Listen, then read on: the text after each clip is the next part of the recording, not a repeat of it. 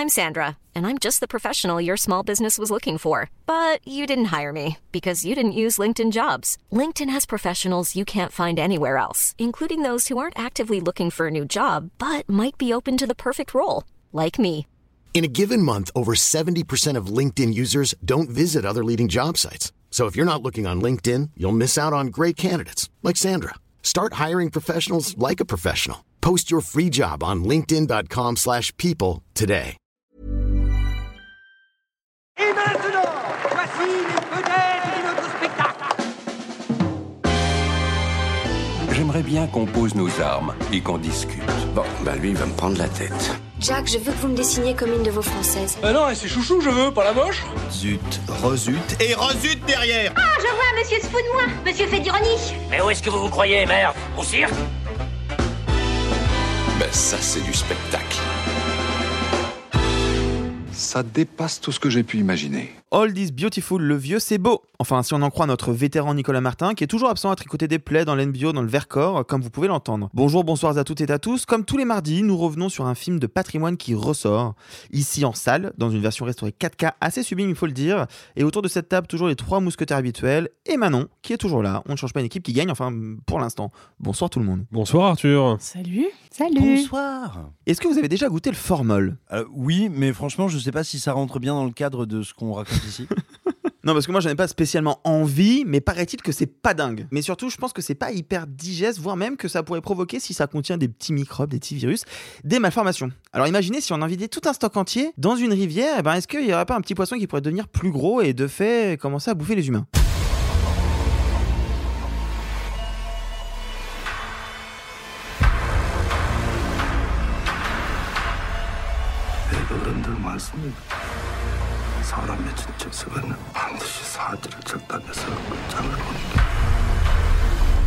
魚みた。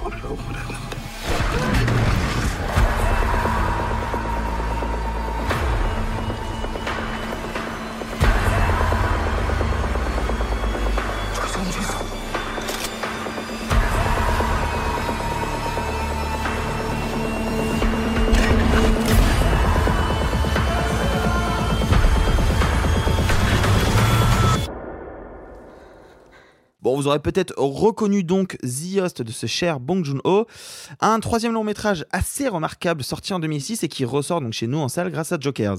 Alors, pour commencer, sachez que moi j'ai un lien assez important avec ce film parce que j'ai grandi en Picardie, dans une petite ville qui est pas si petite d'ailleurs, je sais pas pourquoi je dis ça, qui s'appelle Creil et, euh, j'étais dans un lycée ZEP qui avait, et j'ai eu beaucoup de chance, une option un peu imposée à certains secondes qui s'appelait lycéen au cinéma. J'étais en seconde de l'année 2008-2009 et l'un des trois films que l'on a étudié aux côtés de Deadman de Jim Jarmusch et je ne me souviens plus du troisième, c'était The Host. De C'était. Josiane, secrétaire 40. Non, non, Nicolas n'est pas là, on ne il- la fait pas celle-là. Il est pas là, il faut bien lui rendre. Non, justement. J'en ai marre de Josiane. Elle commence à me sortir euh, par les trous de nez. Bref. Est-ce que c'était pas euh, Banane Mécanique de Jean-François Davy? Non plus, vous commencez à m'agacer. Commence à te comprendre, Nico, si tu m'entends? Non, c'est un film que j'ai donc étudié en classe avec ma prof de français en l'occurrence, et je crois que c'était la première fois ou l'une des toutes premières fois qu'on j'ai analysé un film, que je le décortiquais, que j'avais des analyses de scènes, de thèmes. Donc c'est un film qui est très cher dans ma cinéphilie et dans mon cœur. Est-ce que c'est aussi le cas pour vous? Est-ce que c'est un film qui est important? Est-ce que c'est un film que vous aimez particulièrement? Juste pour commencer un petit tour de table. Sophie, pour commencer peut-être. Euh, moi, je pense que c'est le premier euh, film coréen de genre que j'ai vu de ma vie, euh, l'année de sa sortie. C'est quand même Euh, une niche, hein, le cinéma de genre coréen. euh, Ouais, bah parce que j'en ai vu pas mal d'autres, même des un peu moins connus que du All Boy ou quoi, mais je pense parce qu'il est sorti donc du coup en 2006. Ouais, absolument. Et donc j'avais 15 ans et je pense que c'est littéralement le la porte d'entrée que j'ai eue dans le dans le cinéma euh, bah, dans le cinéma coréen tout court parce que pareil, je pense pas en avoir vu de manière très identifiée dans ma cinéphilie avant, qui était plutôt comme beaucoup tournée vers le cinéma américain, euh, surtout de monstres ou d'horreur ou donc oui, donc plutôt plutôt important aussi. Est-ce qu'on est les deux seuls? Alors moi je suis très impatient du dialogue qui va s'instaurer entre nous parce que pour moi le film a plutôt été une grosse des sauces. J'avais eu une première rencontre avec le cinéma coréen grâce à Old Boy. Et grâce à Old Boy, grâce à la promotion qu'on avait fait Quentin Tarantino et qu'on avait fait le Festival de Cannes, j'avais découvert Memories of Murder, film précédent de Bong Joon-ho, qui avait été un choc absolu.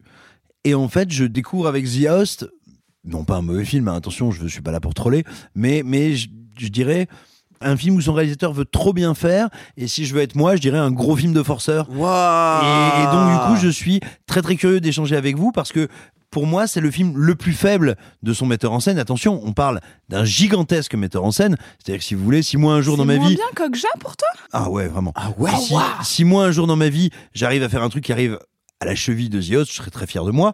Mais je trouve vraiment que c'est très en dessous de, tout ce qu'a pu faire euh, Bong Joon-ho. Manon, pour toi, c'est quoi The Host? Pour moi, The Host, c'est un film que j'ai vu pour la première fois il y a un mois et demi euh, en Projo Press, donc euh, la version euh, en 4K. Et je suis super contente d'avoir attendu jusque-là et de le voir euh, au Club 13, euh, la meilleure salle de Projo. euh. Meilleure salle. Les canapés en cuir, on vous aime. Pour toi, Alexis? Euh, bah, moi, c'est un peu comme Manon, mais plus radical parce que je l'ai vu il y a deux jours pour la première fois. donc, Ah oui, euh, d'accord, ok. voilà, Ouais. C'était un, des bons John Ho qui me manquait. ouais. Euh, J'avais poncé euh, trois ou quatre fois Memories of Murder déjà, mais j'avais pas vu The Host. Et donc, je l'ai rattrapé pour cette émission. Et moi, pour le coup, je trouve que c'est vraiment, vraiment pas mal. Hein. Ah ouais, moi, je me Oui, moi aussi. assez immense.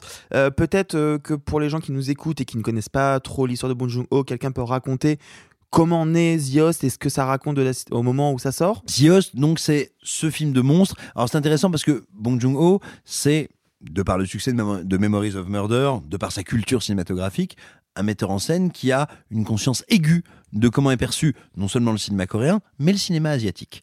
Et il va donc être un des premiers, non pas à amener le cinéma coréen en Occident, mais à amener ce, qui aujourd'hui nous semble une évidence, à savoir le cinéma coréen critique de la Corée en Occident. Et il va maquiller ça parce qu'il est sans doute conscient, je dis ça de manière cynique, hein, euh, il est sans doute conscient que, encore pour beaucoup de spectateurs, la différence entre le cinéma japonais et le cinéma coréen, c'est pas évident.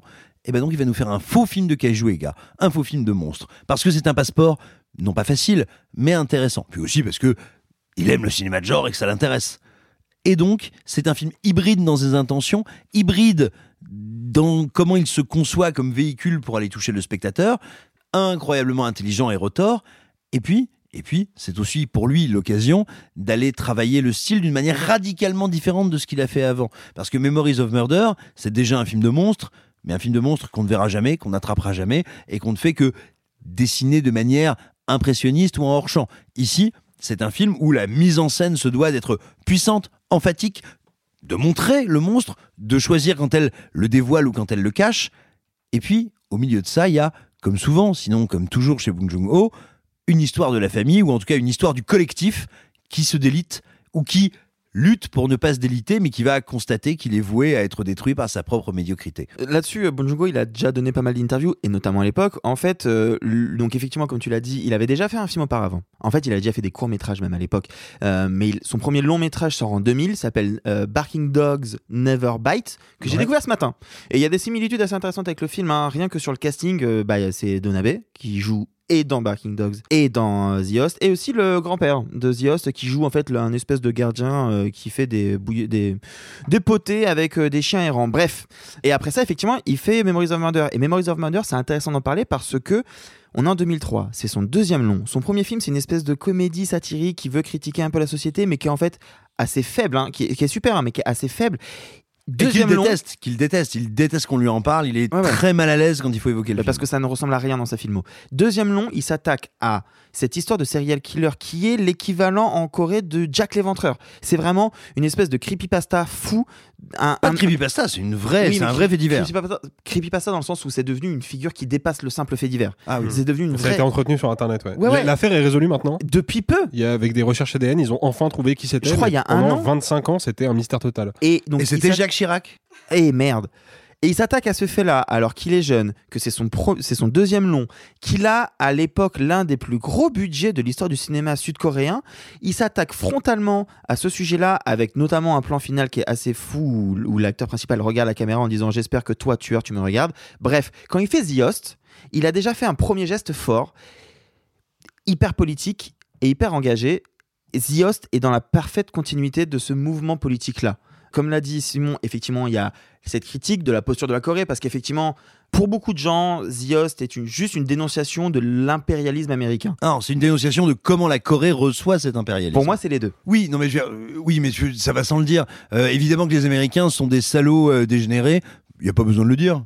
Euh, on le sait tous. le fait est que c'est basé sur une histoire réelle, à savoir qu'il y avait des bases militaires américaines en Corée du Sud et que en 2000, il y a un médecin qui décide effectivement de jeter toutes les bouteilles de, formol aux égouts et effectivement qui sont déversées dans la rivière sans avoir aucune conséquence de, de ce que ça pouvait générer. Évidemment que ça n'a pas provoqué de gros monstres, mais voilà.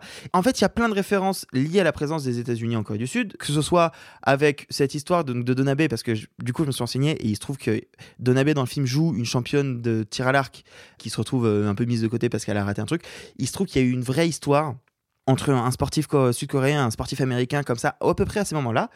Et ça raconte aussi, et ça peut-être qu'Alexis pourra nous en parler un petit peu plus, quelque chose de la guerre du Vietnam, parce que euh, le fameux agent jaune qui vont disperser pour essayer de battre la bête rappelle quand même un truc qu'on a appelé l'agent orange. Ouais, l'agent orange, c'était euh, de mémoire un herbicide ou un, ou un désherbant, en tout cas un produit chimique extrêmement corrosif pour les végétaux, qui a été en fait utilisé alors euh, à la base pour simplement bah, justement tuer les arbres et faire disparaître les feuilles dans les forêts vietnamiennes et donc permettre à l'armée américaine qui survolait ces forêts bah, de voir ce qui se passait au sol puisque le feuillage ne faisait plus obstruction.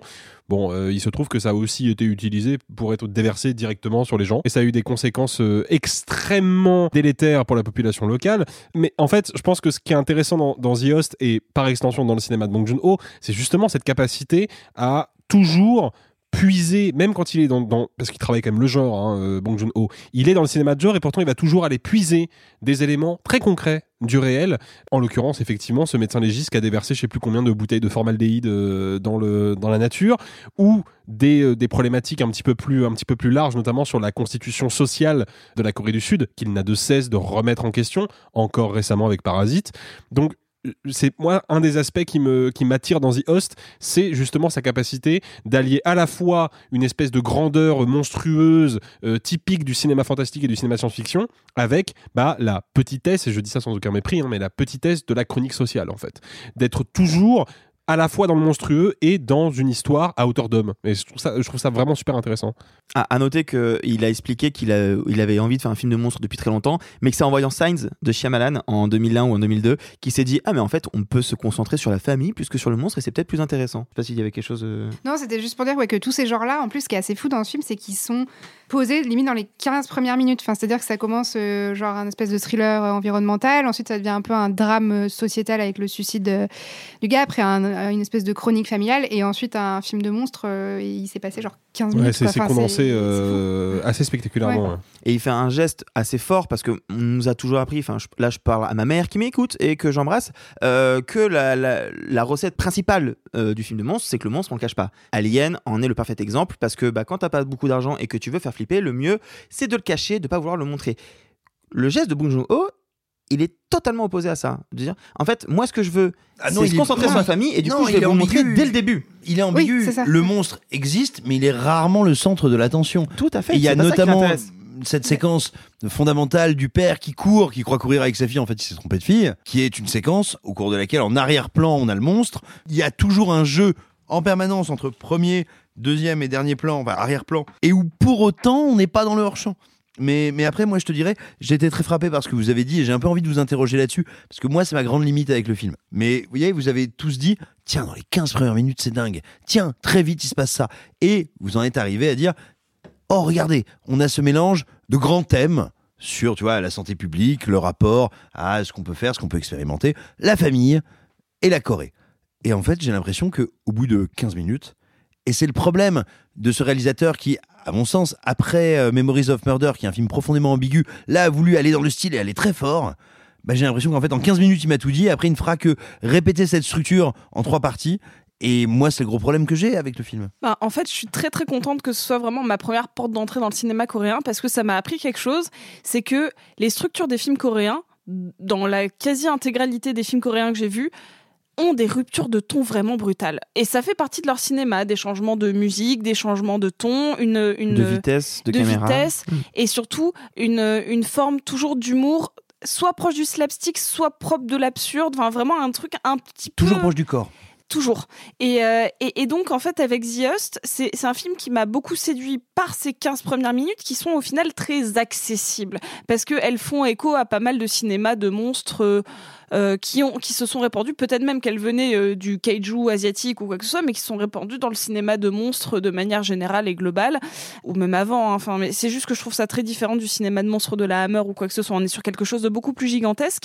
Et donc, j'ai l'impression que peut-être même parce que le film commence en anglais, il y a quelque chose de tiens, public, peu importe d'où tu viens, la porte d'entrée est super facile. Et en fait, comme il y a eu cette espèce de truc coup de poing, moi je m'ennuie pas parce que il y a un enjeu qui reste de- du même tenant que ce début, qui est il faut aller chercher cette gamine, qui a un objectif super simple. Donc après, c'est pas tant des ruptures que des détours. Et donc moi ça me gêne pas. Vraiment, c'est un truc qui m'a appris vraiment beaucoup, notamment toute la scène dans l'hôpital, sur les, les es- l'anesthésion qui marche pas, son rapport au corps, je tombe, etc. Ce personnage très goofy, bah, c'est un truc qui m'a vraiment euh, décomplexé sur tout mon regard sur, la, sur le cinéma coréen après. Donc moi, non, ça ne m'a pas gêné. Au contraire, ça m'a plutôt facilité la Et vie. puis, moi, il y a un truc que je trouve assez fort, c'est que, donc, on l'a dit, hein, c'est pas un film de monstre, pour moi, c'est plutôt un film de kidnapping. Euh, et, et c'est un film qui, est- et en fait, raison. qui est pas un film qui, pour moi, se scinde à 15 minutes, puis le reste, mais c'est un film qui se scinde en deux, parce que c'est d'abord l'unité de la famille réunie qui va ensemble chercher cette gamine, puis il se passe un événement, et d'un seul coup, la structure narrative change, parce qu'on fait beaucoup d'allers-retours entre cette gamine qui est donc isolée, et la famille qui est dispersée. Et là, du coup, la structure narrative, elle change. C'est pour ça qu'on peut pas être. Moi, je, je suis pas ennuyé devant. Parce que même si, effectivement, dans les 15 premières minutes, tout est annoncé, ou en tout cas, beaucoup de choses sont explorées, il y a une espèce de, de, de casser le rythme assez régulièrement et de manière assez profonde. Je sais pas si ça répond un peu à ton. Non, non, mais mais ça, ça m'intéresse parce que moi, moi, tu vois, par exemple, le problème que j'ai, c'est j'ai le sentiment que le film. Je vais, pour ceux qui nous écoutent, je vais moi-même caricaturer un peu mon propos, mais pour essayer de le rendre un peu explicite. J'ai l'impression que le film rejoue quelque chose qui pourrait être comparé un peu à Cujo dans la dramaturgie, la dimension tragique de ce qui va se jouer, mais essaye tellement de l'investir de symboles, de récits, de sous-intrigues, euh, de mécanique dramaturgique, que le film en vient à durer très longtemps, alors que s'il durait 1h30, il serait peut-être brillant. Je crois que Manon a la meilleure anecdote concernant le monstre que vous puissiez imaginer. Oui, moi je voulais parler du monstre parce que je le trouve vraiment trop bien ce monstre. Déjà de 1 parce que en fait on peut pas le détester. Enfin, il a un espèce de côté un peu euh, il des fois il est un peu maladroit, Mais il est c'est un bébé monstre, c'est un tétard, en fait. Ouais. Est trop mignon. Et, et vraiment je le trouve je le trouve euh, trop bien de faire un ouais, un monstre comme ça déjà que tu révèles aussi euh, très rapidement et du coup ça crée ce truc de on, on passe pas tout le film à avoir peur de ce monstre en Ouais, fait on- il est voilà, il est révélé tout de suite et du coup ça change vachement notre rapport à ce à ce monstre et là où il est quand même vraiment fort il expliquait euh, donc moi j'ai fait la masterclass euh, enfin j'ai participé à la j'ai écouté pardon la masterclass euh, de clairement pas participé de Bong Joon-ho euh, au Grand Rex euh, animé par euh, Thierry Frémaux et en fait donc il racontait qu'il avait un, un gros budget pour un film coréen de ces années-là mais un tout petit budget pour un film de monstres et de SF 12 millions de dollars. Voilà, et que du coup, il a dû réduire au maximum ses plans avec le monstre, et qu'au final, dans tout le film, il y en a 115. Et que du coup, je trouve que c'est. Et on n'a pas l'impression qu'il est si, peu présent, ce monstre. Donc c'est vraiment qu'il est arrivé. Enfin, sa mise en scène, elle est quand même euh, vraiment forte à ce niveau-là. Et avec 115 plans de ce monstre, euh, il arrive à, à faire ce film-là. Et. euh, et surtout, ce qu'il racontait, c'est que euh, son inspiration première euh, pour le, le- le design de ce Alors, monstre stop. est un acteur. Voilà. Devinez lequel. Ah putain, Oh, la mais- vache. Jean-Michel Vagin. Presque. John Voight Non. John Voight. Oh la vache, mais c'est pas gentil pour C'est John Voight. pour ça. John Voight. Euh, Je sais pas Oh merde. Jean-Michel Vagin. Non mais c'est Toujours pas un pas. acteur. Euh, Ah, détrompe-toi. On regarde Un pas les mêmes films, acteur un acteur. alors, un acteur américain. Américain? Ouais, physiquement, du coup? Ouais. Ouais. C'est pas John Voight maintenant que Manon me l'a dit, ça me semble assez évident, je vous le cache pas. C'est pas Woody Harrelson, on pourrait penser, parce qu'il a quand même un truc dans sa bouche de monstre. Quoi Moi, je trouve. Non, non, pense au bajou et à la bouche. Jean-Michel Euh, Vagin. Marlon Brando Non. Ah Tu veux putain montrer la photo? Mais non, mais il a pas, il a pas, pas de bajou, euh, Marlon Brando. Ça, c'est une illusion. C'est dans le parrain, mais il a pas de Bah bajou. oui, mais ça aurait Je- pu je- être dans le parrain avec les... Oh. Je, ne sais- je donne ma langue au chat là. Ah, c'est le meilleur jeu. Peut-être celle-là, elle est bien. Steve Buscemi Oh Mais putain. non C'est pas incroyable comme anecdote Oh mon dieu Ah waouh Alors je précise juste pour les auditeurs que c'est pas euh, Sophie qui a eu un flash euh, venu du divin qui lui a donné le nom de l'acteur. C'est Manon évidemment qui nous a montré une, Une photo, sur son photo particulièrement parlante quand même. Et Au niveau des dents, il y a un truc. effectivement, hein. Oh. Euh, il a la- c'est bon, ouais, ils ouais. ont la même tête, c'est flippant. Mais non, mais non. Bah si, mais, si. mais Steve, Steve, si tu nous écoutes et si tu es francophone, si tu es actuellement sur un camion de pompiers et que tu dis What motherfucker, what, what do you mean, what the host, I fucking ne t'inquiète pas, ça n'est pas toi. J'avoue, je sais pas s'il est au courant qu'il a été C'est une ref, l'inspiration. c'est une ref pas, à mais- Backdraft ou aux ailes de l'enfer? Euh, même pas, c'était une ref à King of Staten Island qui m'a Ah, permis de vu. découvrir que, euh, que notre bon vieux Steve Buscemi était un pompier euh, de formation et C'est qui vrai. avait une formation euh, assez impressionnante. Il faut savoir que Bon Joon-ho a, a de ouf pensé euh, le- à l'allure de son monstre. Il a, il a beaucoup bossé avec euh, des personnes qui sont allées sur la rivière, qui lui ont demandé à ce qu'il y ait des peintures. Il y a eu plusieurs designs. Je trouve ça fou qu'à un moment, le man se soit juste dit. Sinon, je me disais, on va pas partir sur un gros lézard. Tu vois, le mec de Reservoir Dogs, lui là, Et, ouais. pour- et pourquoi pas genre dans, dans Ghost World Non, pe- per- Oui, tu me fais Steve Buscemi avec des escalopes quoi. Waouh. I'm Sandra, and I'm just the professional your small business was looking for. But you didn't hire me because you didn't use LinkedIn jobs. LinkedIn has professionals you can't find anywhere else, including those who aren't actively looking for a new job but might be open to the perfect role, like me. In a given month, over 70% of LinkedIn users don't visit other leading job sites. So if you're not looking on LinkedIn, you'll miss out on great candidates like Sandra. Start hiring professionals like a professional. Post your free job on linkedin.com/people today. Ryan Reynolds here from Mint Mobile. With the price of just about everything going up during inflation, we thought we'd bring our prices down. So to help us, we brought in a reverse auctioneer, which is apparently a thing. Mint Mobile unlimited premium wireless. Ready to get 30, 30, bit to get 30, bit to get 20, 20, 20, bit to get 20, 20, bit to get 15, 15, 15, 15 just 15 bucks a month. So, Give it a try at mintmobile.com slash switch. $45 upfront for three months plus taxes and fees. Promo rate for new customers for limited time. Unlimited more than 40 gigabytes per month. Slows. Full terms at mintmobile.com.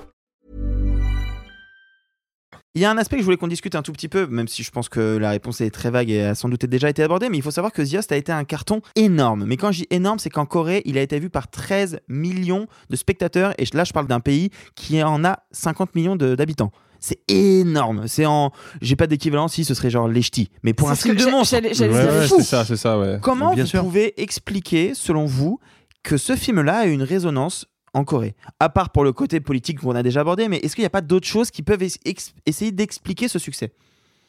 Pas facile, je sais. hein. Bah. Vous avez dit que je me la jouerais Nicolas Martin avec des questions auxquelles personne n'a Alors, alors, j'ai hein. envie de te dire, il faut toujours se méfier de expliquons le succès. C'est très facile à dire, tu vois. Si on savait expliquer les succès, néanmoins, si on veut essayer Hmm. d'être un petit peu, S'il te plaît. si on veut, être- si on veut essayer d'être un petit peu rationnel, euh, voilà un film qui a, c'est qu'on va dire, hein, mais des qualités narratives, cinématographiques, je veux dire, de fluidité, d'intensité, absolument remarquables. Déjà, point barre, on parle d'un film bien usiné.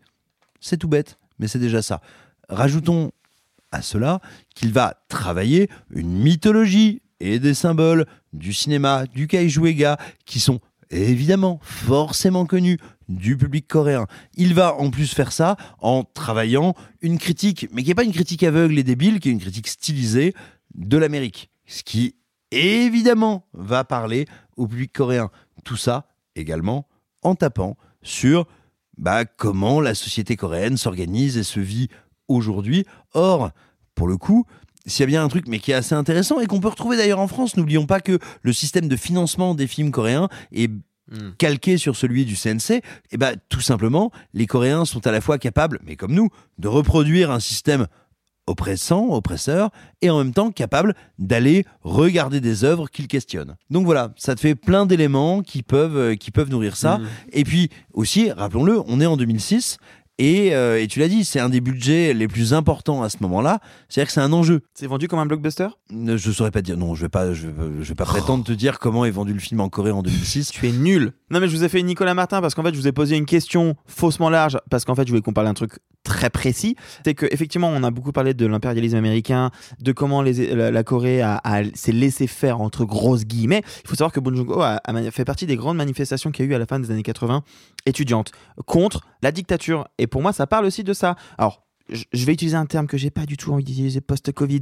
mais il y a une réflexion sur la dictature sanitaire, sur la réflexion sur Non, sur l'hygiénisme. Pas la dictature sanitaire, sur Bah, l'hygiénisme. c'est un chou lié Non, parce alors, que- faut quand même préciser qu'il y a toute une histoire de, de potentielle contamination euh, dans le film et qui est employée par le, et l'armée américaine et l'armée sud-coréenne comme un moyen d'asservir la population. Mais parce que Mais- deux ans avant, il y avait la grippe aviaire. Bien sûr, évidemment. Mais le truc, c'est que faut, faut pas euh, oublier que Bong Joon-ho n'est pas dans une démarche euh, documentaire. Il n'est pas en train d'imaginer ce qui pourrait potentiellement arriver. Il exagère, il surligne quelque chose de, de- de préexistant pour nous alerter sur attention.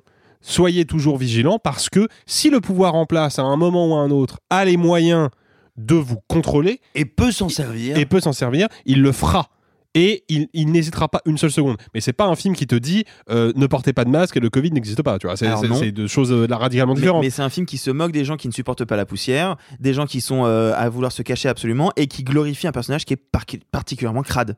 Mais il pour ne moi- glorifie pas, non. Non, Bah, il ne moi, glorifie pas, il se, il le juge colle pas, il s'en moque pas Oui. et il. euh, Ah, il mais le- c'est pas pareil que le glorifier. Bien sûr. Ne pas le juger. Mais il a une vraie tendresse pour le ce personnage. Alors qu'il, je pense oui. qu'il se moque un peu des hygiénistes. Mais il a une vraie tendresse pour lui, mais il ne s'en moque pas. Mais regarde, quelques années après, quand il va faire ce film qui, je te dis pas aujourd'hui, mais quand il est sorti, à savoir Snowpiercer, a été regardé un peu comme se tentait-il de faire un blockbuster Alors qu'en réalité, c'était un prolongement de The Host et une tentative d'aller vers la science-fiction, le genre, l'épique, marier les influences. Je veux dire, se retrouver quand même avec, euh, mon Dieu, un des plus mauvais acteurs de l'histoire, de l'humanité. Comment depuis Homer. tu vois, Chris Evans, un type quand même qui n'arriverait pas à jouer un steak si tu le mettais dans un broyeur, quoi. Surtout. Non, mais en vrai, hyper intéressant de le caster un an après la sortie d'Avengers. Exactement. Et donc, tout à coup, là, il est arrivé à un niveau, me semble-t-il, d'équilibre, de lecture pop et de mise en perspective que je trouvais, bah, de mise en abîme que je trouvais absolument incroyable. Et en fait, moi, je te dirais, pour moi, The Host, c'est un film très intéressant. C'est un film qui est encore un peu écrasé par Memories of Murder. C'est un film qui va. Mais Memories of Murder, c'est son chef-d'œuvre. Il le dépassera jamais, même avec Parasite. On peut pas lui reprocher ça à The Host, tu vois. Ah oui, mais C'est euh, pas mon y a- préféré, un Memories mais- of Murder. Pardon, il y a des. Ah, Memories of Murder, c'est incroyable. Non, mais, Oui, mais, c'est mais- pas mon meilleur. mais rien ne dit que c'est son chef-d'œuvre. Le mec, il a quoi 45-50 Mec, ans Il bah, n'est il pas, a- il est je suis pas du maître. tout au bout de sa carrière. Ah, il est- maître de loin l'émission, c'est moi qui t'ai D'accord, non seulement il n'est pas au bout de sa carrière, mais il vient de mettre une palme d'or en virgule de sa carrière. Ça va Oui. bien se passer. Non, mais je, enfin, je, sais pas, il y a personne qui a parlé de Mother, mais moi, Mother, Ah, moi, c'est peut-être ma. Mo- Moi, c'est dans, enfin, j'aime pas trop classer, mais c'est vrai qu'il y a Mother qui a été mon premier euh, coup de cœur, même si Ah, Host superbe. était, ma pas porte classer, d'entrée. Sophie.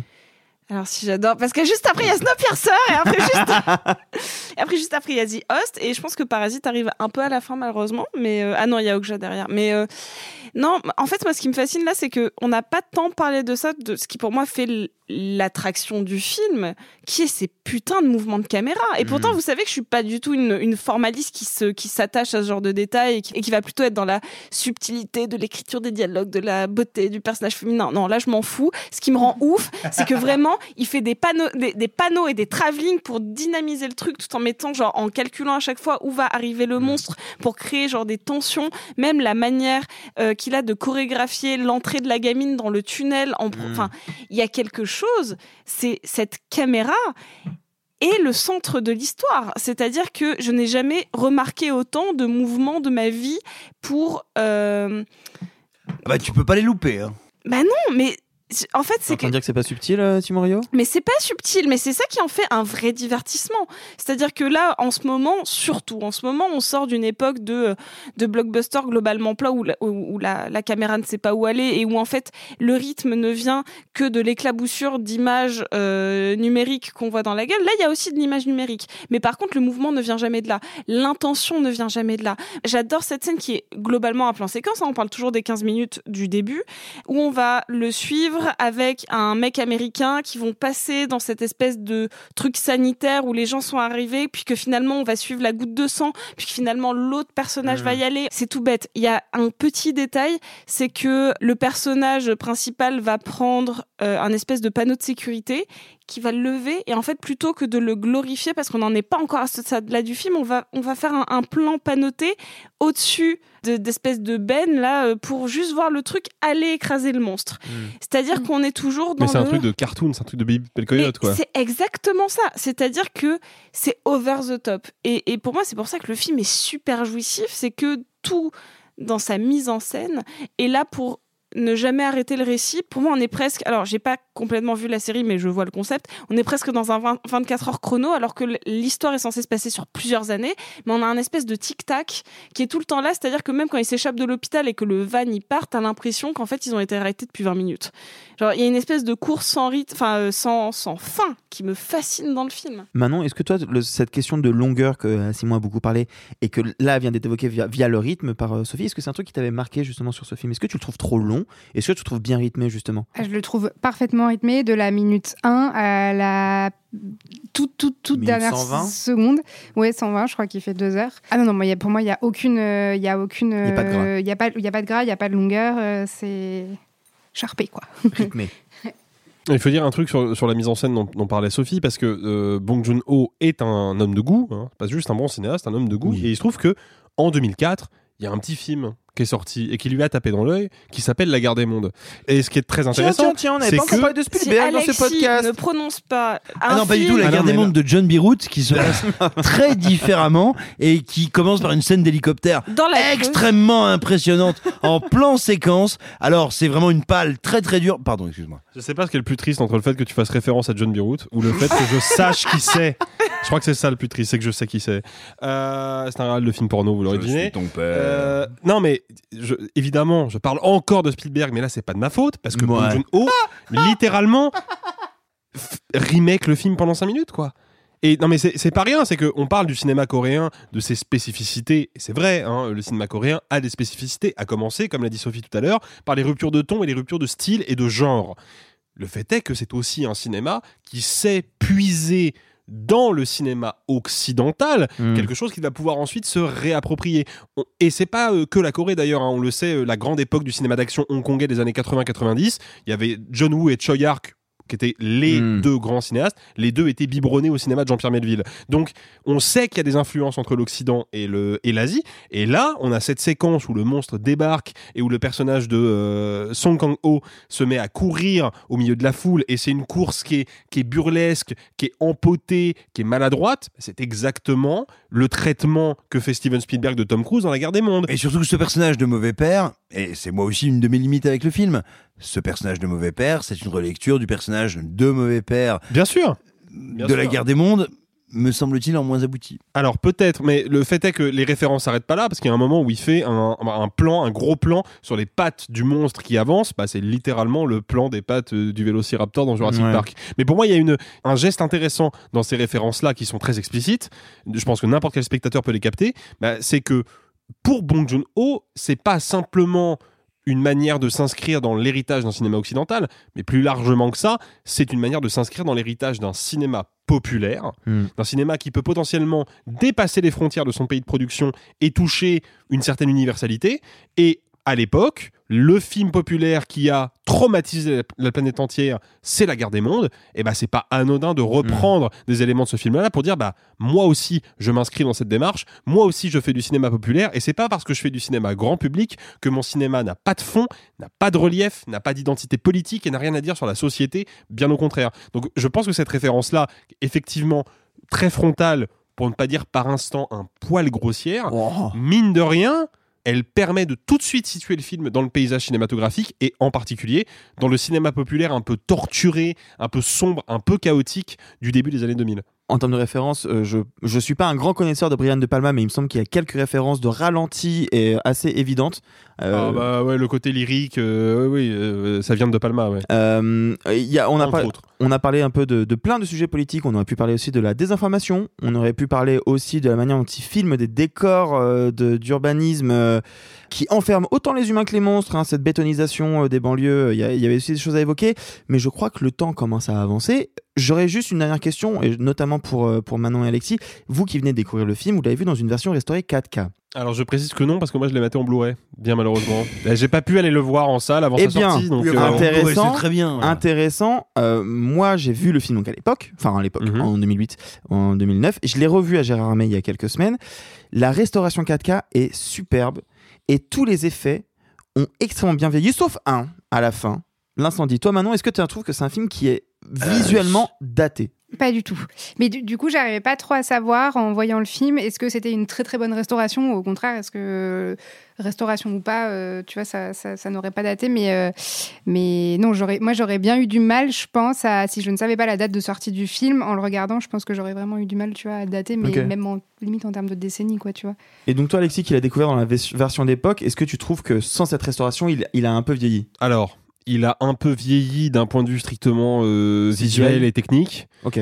Je dirais pas qu'il a vieilli d'un point de vue euh, esthétique, plus largement, parce que je, en ce qui me concerne, pour, pour rester sur la question des effets spéciaux numériques, parce qu'il faut préciser que les- le- la restauration 4K concerne pas que l'image, ils ont effectivement sûr. retouché l'intégralité des effets spéciaux. Ça avait été le cas. euh, Et heureusement. Et heureusement Oui, parce oui, que parce euh, les interactions humain-créature étaient dégueulasses. Ouais, c'est compliqué. Mais en fait, peut-être que c'est aussi mon parcours de cinéphile parce que, étant né à la fin des années 90, euh, bah, j'ai grandi avec des films qui avaient des effets spéciaux numériques dégueulasses et pour moi c'était un peu la norme Hmm. donc j'ai pas forcément le même recul que d'autres spectateurs Euh, par exemple le roi scorpion euh, de Dwayne Johnson euh, dans La momie 2 ça m'a choqué que tardivement parce que quand j'étais gamin en fait j'acceptais le truc tout de suite euh, et c'était Ah, pas un problème Mais mais c'est normal. le- C'est comme euh, moi j'ai non mais c'est revu- bien, tu vois, moi, moi qui ai toujours reçu comme un être humain. Oui mais tu Non, Non, mais je normal que de grandir avec son époque. C'est comme Voilà, moi, j'ai mais- revu il y a pas longtemps les images de mon premier jeu Spider-Man sorti en 2001, qui pour moi était un truc de fou à l'époque, et c'est juste 4 pixels Mais qui se baladent. parce C'est qu'il y a- normal. il y a un ah ok, côté- bah moi qui ai toujours reçu comme un être humain. Il y, a, il y a un côté fondamentalement euh, un peu euh, aveuglant dans les technologies Bien numériques quand tu les réceptionnes au moment de leur création. Ça semble Et fou. le truc, c'est que. Et, et ça va de pair avec les Spider-Man de Sam Raimi aussi, hein, qui ont pris un sacré coup de- dans la gueule, hein, niveau effets spéciaux numériques. Là, en fait, je, je trouve que la pilule passe toujours plutôt bien parce que le premier enjeu quand tu utilises des effets spéciaux numériques, c'est-à-dire que quand, quand tu filmes sur le plateau des choses qui ne sont pas encore là, eh ben, c'est qu'il faut réfléchir en termes de cadrage, en termes de mouvement de caméra, en termes de montage, En termes de photos surtout. comment, en termes de photographie bien sûr, comment sous-entendre au, au- au tournage l'existence de choses qui ne seront rajoutées qu'après. En fait, quel est le point commun entre tous les films qu'on revoit aujourd'hui en se disant waouh, c'est moche Ouais. Et ben c'est des films dont les réalisateurs ou réalisatrices ne se sont jamais posé la question de bah cette créature numérique qui n'existe pas encore, comment je peux dès le tournage la faire exister avec ma caméra? Hmm. Bong Joon-ho s'est posé cette question-là et bah de fait à quelques à quelques plans près, moi je trouve que la créature fonctionne toujours plutôt bien parce que je sens que la caméra accompagne cette créature, lui donne un mouvement, lui donne une vie et du coup j'accepte le fait que les textures soient un peu datées parce que bah, la mise en scène m'emporte dans le dans le truc quoi. On a beaucoup parlé de plein de choses, je pense qu'on va pouvoir bientôt s'arrêter. C'est dommage qu'on n'ait pas mentionné un peu le casting et notamment Song Kang-ho qui est assez monstrueux. Mais bref, Zios qui ressort en salle, un film extrêmement riche sur la forme et sur le fond. On vous conseille d'aller le voir en salle. Et vous, est-ce que vous êtes plutôt microbe dans du formol ou Simon Rio dans un jacuzzi? Pff, Je sais pas, j'avais pas d'idée, mais dites-moi dans les commentaires. C'est deux, deux choses qui décrivent euh, le même événement. euh, Bah ouais, non, c'est juste une question de perspective avec la loupe. Écoutez, j'a- j'avais pas d'idée, donc euh, dites-nous dans les commentaires ce que vous avez pensé du film, de notre analyse et de ma blague de fin. En attendant, pour euh, rallonger le plaisir, parce qu'on sait que vous allez en redemander, vous êtes assez gourmand, nous continuons aujourd'hui avec notre nouvelle chronique hein, qu'on essaye de faire. Chaque mardi, l'un d'entre nous essaye de faire une déclaration d'amour à un film parfois daté, parfois détesté. Peut-être qu'aujourd'hui, c'est les deux. Aujourd'hui, Sophie veut nous parler de Jennifer's Body de Karine Kusama, sorti en 2009. Complètement folle, tu tues des gens. Non, je tue que les mecs. Tu as peur. Croyais que tu tuais que les mecs. Pourquoi se limiter S'il le faut, j'hésiterai pas à t'achever. Ouais. Commence déjà par te mettre au sport.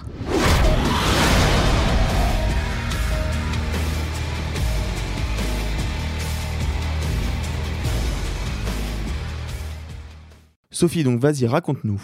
Bah, c'est un film qui me qui, qui m'est qui m'est très cher et c'était cool d'en parler après un film de monstre parce que euh, Jennifer's Body, contrairement à ce que nous avaient vendu les bandes annonces, les campagnes marketing à l'époque, n'est pas qu'un film de monstre. Enfin, c'est vraiment un film de monstre. C'est pas juste une espèce de teenage comédie sexy d'horreur avec Megan Fox en petite culotte. C'est pas ça.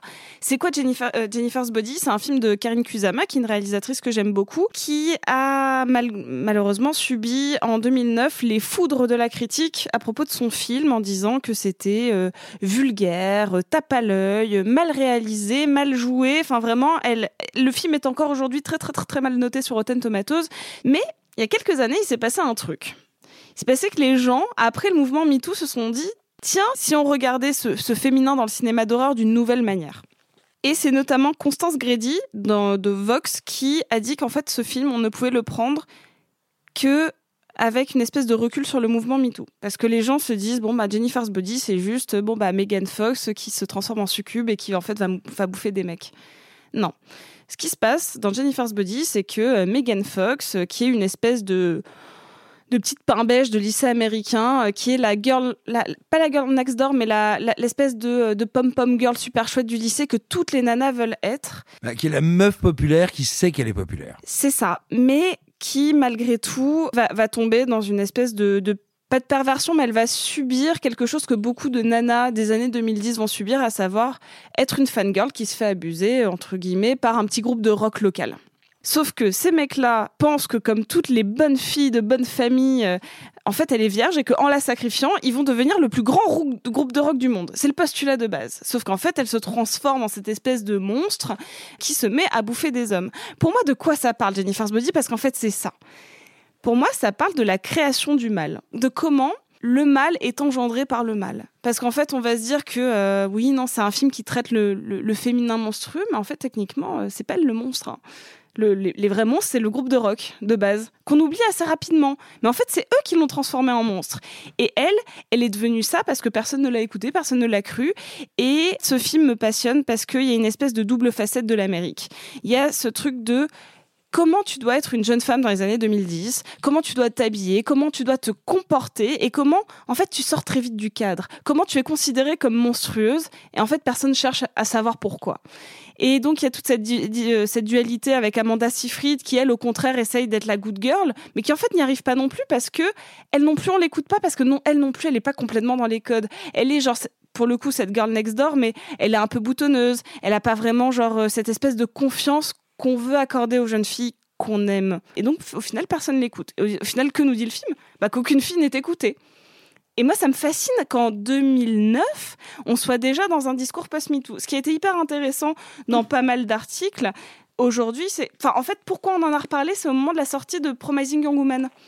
Où on s'est dit, putain, mais en fait, c'est un peu le même film. C'est un peu cette espèce de bonbon pop qu'on présente et qu'on tourne, qu'on réalise d'une manière super accessible parce que son public, c'est quoi?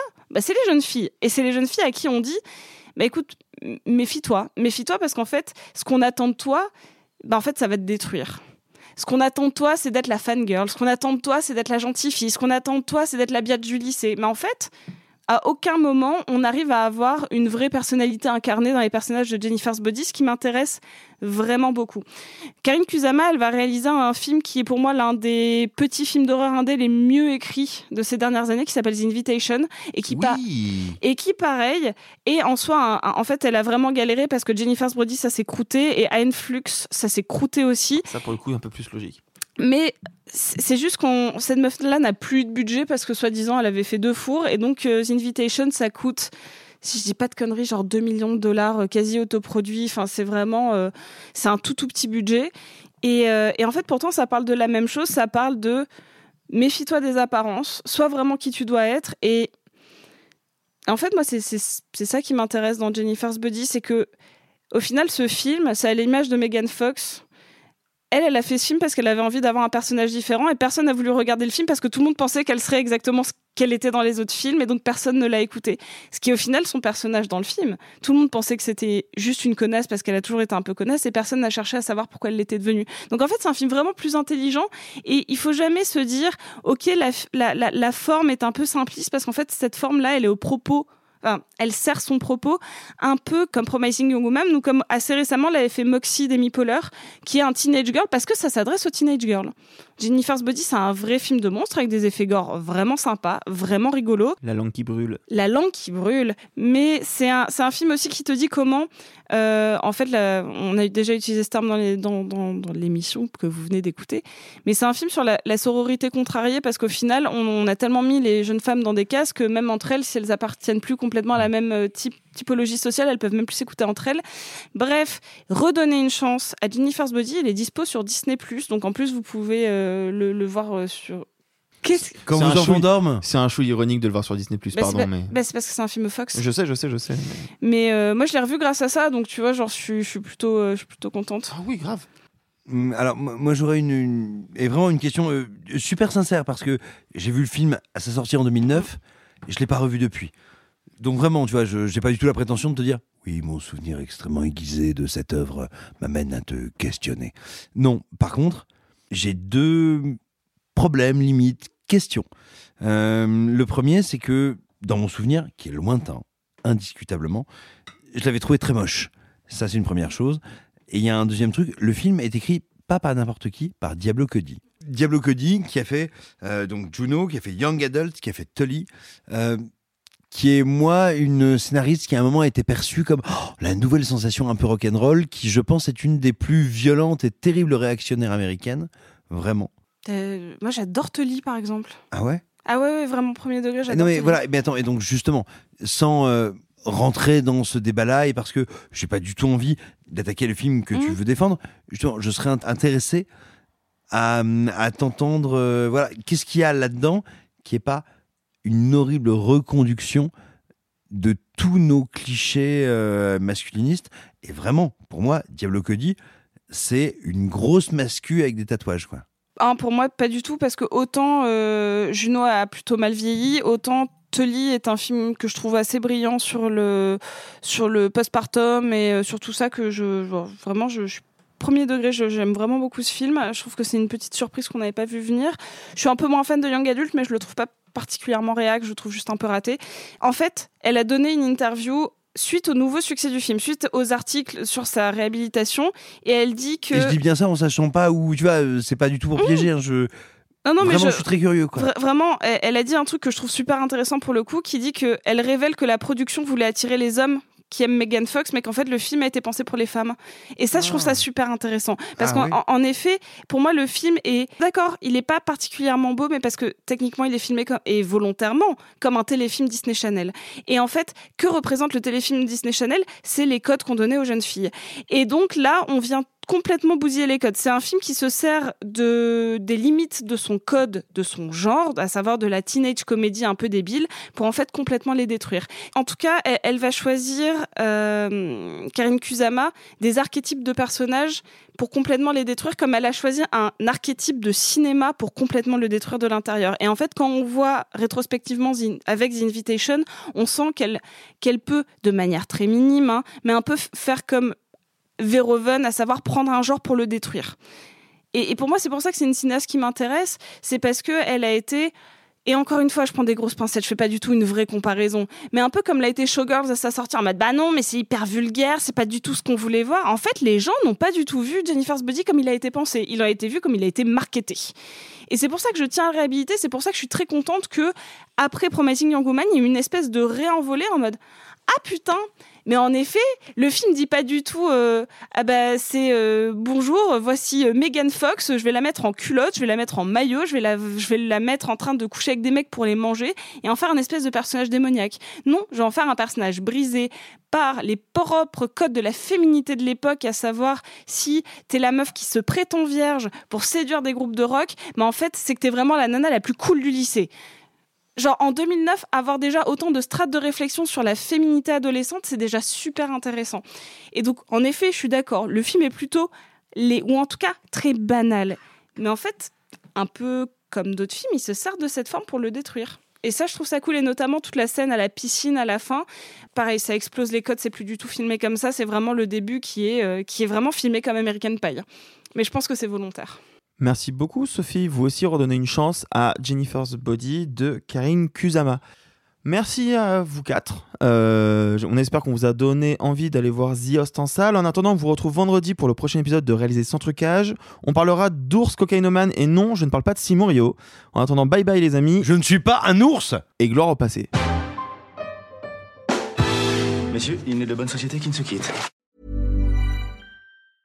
Mom deserves the best, and there's no better place to shop for Mother's Day than Whole Foods Market. They're your destination for unbeatable savings, from premium gifts to show-stopping flowers and irresistible desserts. Start by saving 33% with Prime on all body care and candles. Then get a 15-stem bunch of tulips for just $9.99 each with Prime. Round out Mom's menu with festive rosé, irresistible berry chantilly cake, and more special treats. Come celebrate Mother's Day at Whole Foods Market. Planning for your next trip? Elevate your travel style with Quince. Quince has all the jet setting essentials you'll want for your next getaway, like European linen, premium luggage options, buttery soft Italian leather bags, and so much more. And it's all priced at 50 to 80% less than similar brands. Plus, Quince only works with factories that use safe and ethical manufacturing practices. Pack your bags with high-quality essentials you'll be wearing for vacations to come with Quince. Go to quince.com slash trip for free shipping and 365-day returns.